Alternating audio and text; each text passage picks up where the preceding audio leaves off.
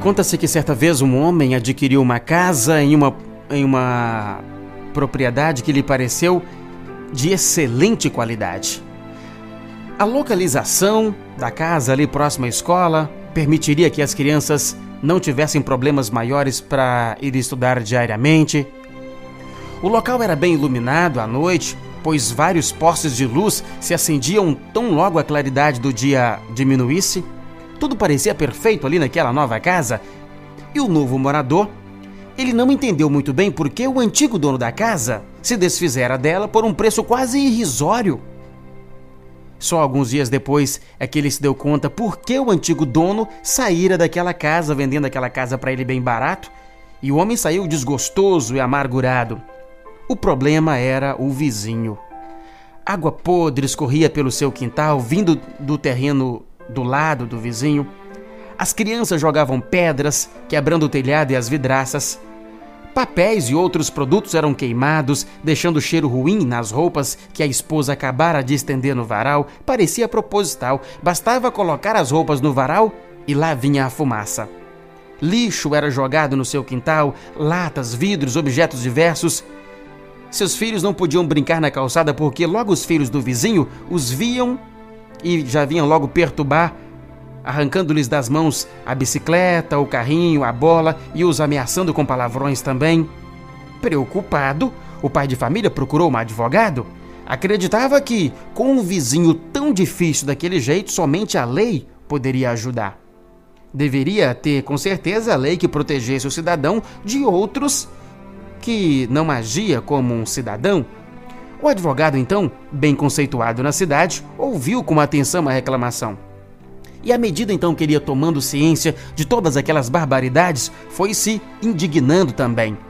Quando a exposição de todos os atos foi concluída, tudo foi dito, o advogado até acrescentou dizendo que, de fato, a família vizinha então deveria ser muito irresponsável. Ele concordou que aquelas crianças eram mesmo perversas, que pareciam que não tinham pais.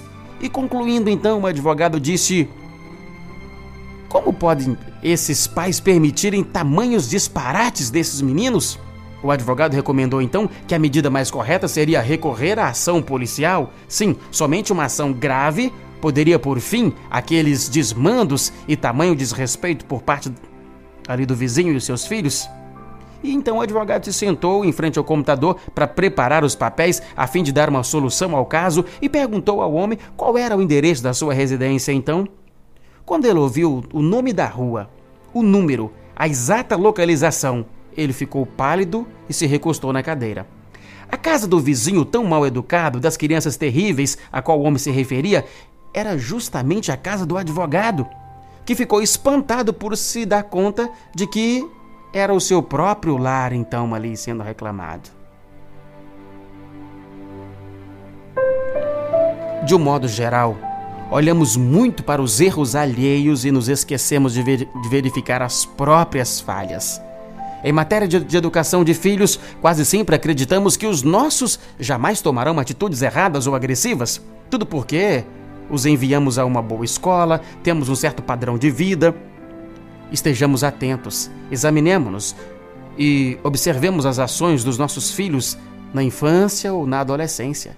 E assim, antes que eles se tornem os terrores da vizinhança, façamos uso do amor que ampara e da energia que transforma os seres em criaturas dignas de serem chamadas seres humanos. Educar é a melhor maneira de curar o equilíbrio e o desequilíbrio do mundo. A violência somente será banida da terra quando nos educarmos na calma e no bom senso. Top Gospel.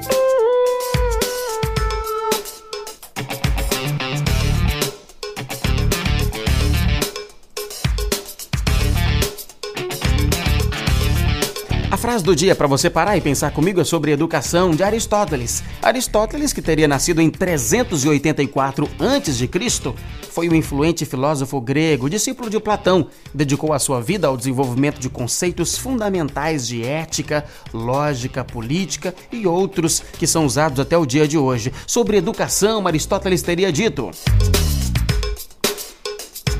A educação tem raízes amargas mas os seus frutos são doces.